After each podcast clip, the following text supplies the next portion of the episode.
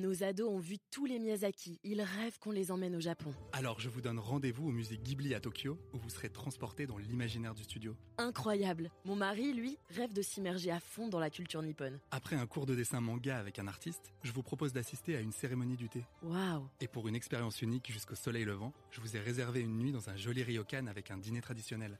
Je nous y vois déjà. Avec Marco Vasco, ne rêvez plus, vivez votre voyage l'esprit libre. Au rendez-vous sur marcovasco.fr pour imaginer votre prochain voyage sur mesure.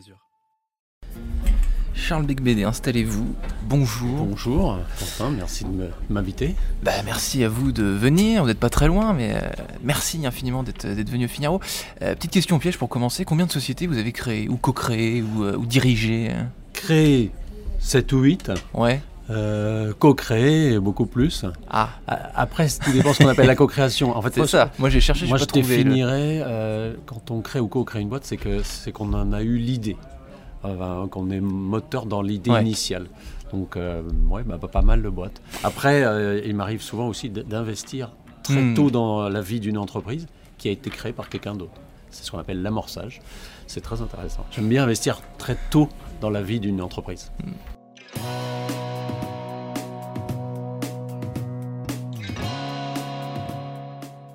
Bonjour à tous et bienvenue au Talk Dessineur du Figaro. Aujourd'hui, j'accueille le serial entrepreneur, c'est un mot à la mode, euh, euh, Charles Becbédé. Euh, Est-ce qu'il y a une cohérence, Charles Becbédé, néanmoins, un fil rouge dans votre, dans votre esprit entrepreneurial, dans les boîtes que vous avez créées, dans celles dont vous avez euh, investi quelques, euh, un peu, un peu d'argent? Est-ce que tout ça a un sens pour vous Bien sûr. Ouais. non, il y a une cohérence, c'est, que je trouve que une entreprise, c'est fait pour vendre des biens, des services, des produits, et que c'est difficile si vous vendez la même chose que euh, les voisins. Ouais. Donc, il faut qu'il y ait un déficit d'offres. Donc, avant de créer une boîte, je vais e- essayer d'identifier un déficit d'offres, un- un- quelque Vous- chose qui manque, un trou dans la raquette. défi- Ok. Ok, et donc et souvent en France c'est c'est le cas parce qu'on est parfois un peu moins euh, dynamique que d'autres pays Que les cousins sont américains, plus. vous, vous Donc il dire. suffit parfois d'aller euh, euh, au-delà de nos frontières et, et de trouver des choses qui marchent et qui n'existent pas encore chez nous. Ouais. Et donc vous voyez, c'est pas très très compliqué. Et, et voilà, ce, je dirais oui, le- la constante qu'on peut trouver dans mes différentes entreprises. Donc pas de spécialité, entre guillemets, pas de matière Non, de alors- prédilection Bon, après, j'aime bien quand il y a un petit verrou réglementaire qui saute, une, une Ah ouais. libéralisation. Mais c'est de moins en moins le cas, hein, parce que maintenant, on commence à. Enfin, tous les grands secteurs ont été plus ou moins libéralisés. Il manque, enfin, il manque encore le secteur des retraites par capitalisation, mais on va pas en parler. pas de politique aujourd'hui. Mm. Euh, oui, oui, mais il y a beaucoup de, beaucoup de secteurs, beaucoup de marchés qui ont été ubérisés, en fait. Ce que c'est Oui. vous, vous dites. Et donc, c'est de plus en plus rare, finalement, de, de, de réussir à, Alors, à, à benchmarker, vous disiez, un. Au niveau donc des évolutions réglementaires, c'est plus rare. Mais il y, a, il y a ensuite il y a tout ce que la technologie peut euh, permettre. C'est-à-dire que cette fois-ci, le, le- le déficit d'offres, il va se créer parce qu'il va y avoir un moment de la- des, des nouvelles technologies Ouais. qui vont permettre d'inventer vraiment de nouveaux services, de nouveaux produits Mhm. et qui n'existent pas ailleurs. Et donc là, être parmi les tout premiers, euh, les toutes premières entreprises qui vont déployer ces nouvelles technologies, ça c'est très intéressant. Ouais. Donc là, vous parlez de technologie, mais moi, je trouve, on, on va, on va parler un peu de patrimoine euh, Mhm. avant ça. Vous avez euh, récemment, très récemment même, racheté l'hôtel Bourrienne, un, un hôtel particulier qui est pas très loin d'ici, qui est monument historique, Mhm. euh, qui date, je crois, du, du- du- du directoire, Juste, construit juste avant la Révolution. construit juste avant et la décoré au moment du directoire. Parce qu'entre-temps, il y a eu la terreur, donc évidemment, l'esprit n'était pas à la décoration. On n'avait pas trop le temps pour ça. Et la, la première famille qu'il a occupée, euh, c'était euh, à partir de 1795. Et Mhm. donc, tout a été décoré euh, en directoire. Et ce qui est incroyable, c'est que ces décors authentiques ont été conservés jusqu'à aujourd'hui. Jusqu'à aujourd'hui, vous avez euh, élu euh, domicile, entre guillemets, Voilà. en tout cas vos bureaux euh, Ouais. sont là-dedans. Est-ce que c'est un rêve de gosse d'avoir des bureaux dans un monument historique? Enfin, Qu'est-ce que ça, qu'est-ce que ça signifie de vous, cette, euh, cette- ce chantier qui a duré, je crois, trois ans ou quelque chose comme ça? Non, mais j'avais envie de rassembler toutes mes entreprises dans un lieu, un Ouais. lieu qui a une, une âme, une atmosphère. Et j'ai beaucoup cherché dans Paris Ouais. pendant longtemps. Et, et c'est vraiment cette rencontre avec ce bâtiment qui est euh, complètement incroyable, qui en plus euh, est de deux époques, parce qu'il est du directoire au rez-de-chaussée premier et il est euh, Art Nouveau, donc Eiffel, au deuxième étage. C'est très particulier. Il faut venir. Très particulier. et, euh, et c'est un endroit euh, donc inspirant. un, un endroit inspirant qui vous ressemble. Vous avez récemment créé, alors là on reparle, on reparle de technologie, vous avez créé Quantonation, donc vous avez apprécié l'accent. Bravo. voilà, un fonds dédié donc aux, te- aux techno- aux technologies quantiques. Oui. Pourquoi? Qu'est-ce qui vous passionne autant là-dedans? Est-ce que vous pouvez vulgariser ce mot qui est assez, Alors, euh, euh, vous savez que toute notre électronique est quantique, puisque Mm. tout découle en fait de la première révolution quantique.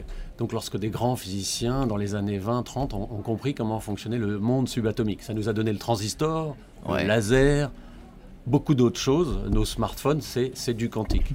La seule- mais ce qui se passe, c'est qu'on est entré maintenant dans la seconde révolution quantique. Et ça, c'est quand on arrive à, à manipuler des atomes individuels, des Mhm. photons uniques. Et là, on va pouvoir exploiter d'autres propriétés de la matière, comme la superposition, l'intrication.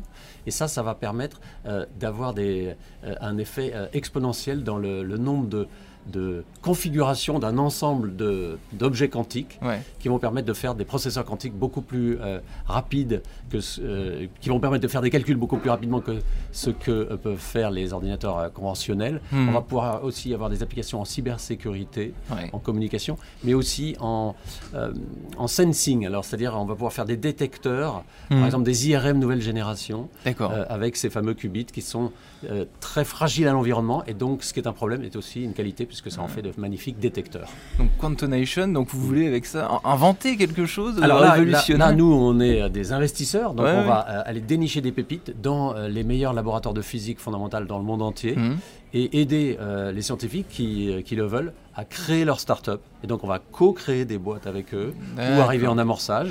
Et euh, c'est déjà le cas, on a déjà 8, investissements dans des start-up, euh, Ouais. de Donc hardware quantique, de software. Vous financez la recherche pour ensuite vous associer avec les chercheurs les plus, euh, les plus entrepreneurs finalement. euh. Oui, alors on est, on, euh, va pas prétendre qu'on on fait, euh, on finance pas la recherche, ça, ça reste euh, du domaine Oui, euh, oui, public. bien sûr. On arrive juste après, donc, euh, et on aide à, à faire la bascule entre le, le laboratoire de recherche et euh, la petite entreprise qui va peut-être devenir très grande et qui va révolutionner euh, l'électronique. Hmm.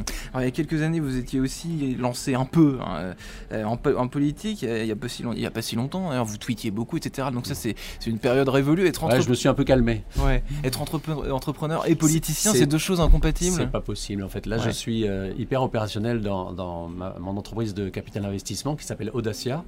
Et euh, donc avec Cantonation, avec d'autres projets dans, dans l'immobilier, avec nos projets dans, dans les PME, dans le capital développement, euh, je, peux pas. Je peux pas aussi faire de la politique. Alors, je, Faut je- faire un choix. Je préfère rester euh, euh, concentré sur mon projet professionnel et Mm. euh, mettre un peu en sourdine euh, mes activités politiques.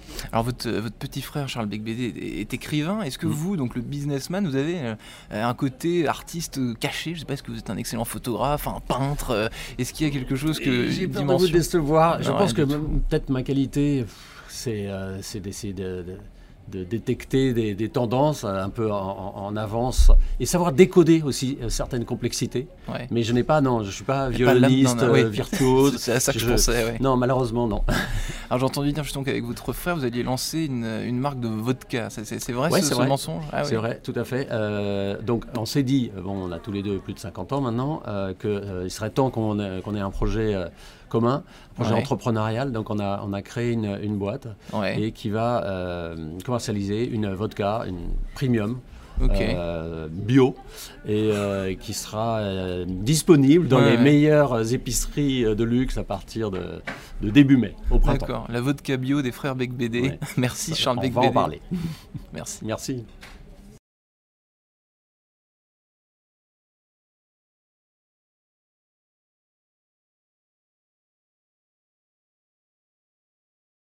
Nos ados ont vu tous les Miyazaki. Ils rêvent qu'on les emmène au Japon. Alors je vous donne rendez-vous au musée Ghibli à Tokyo, où vous serez transporté dans l'imaginaire du studio. Incroyable. Mon mari, lui, rêve de s'immerger à fond dans la culture nippone. Après un cours de dessin manga avec un artiste, je vous propose d'assister à une cérémonie du thé. Waouh. Et pour une expérience unique jusqu'au soleil levant, je vous ai réservé une nuit dans un joli ryokan avec un dîner traditionnel. Je nous y vois déjà. Avec Marco Vasco, ne rêvez plus, vivez votre voyage l'esprit libre. Au rendez-vous sur marcovasco.fr pour imaginer votre prochain voyage sur mesure.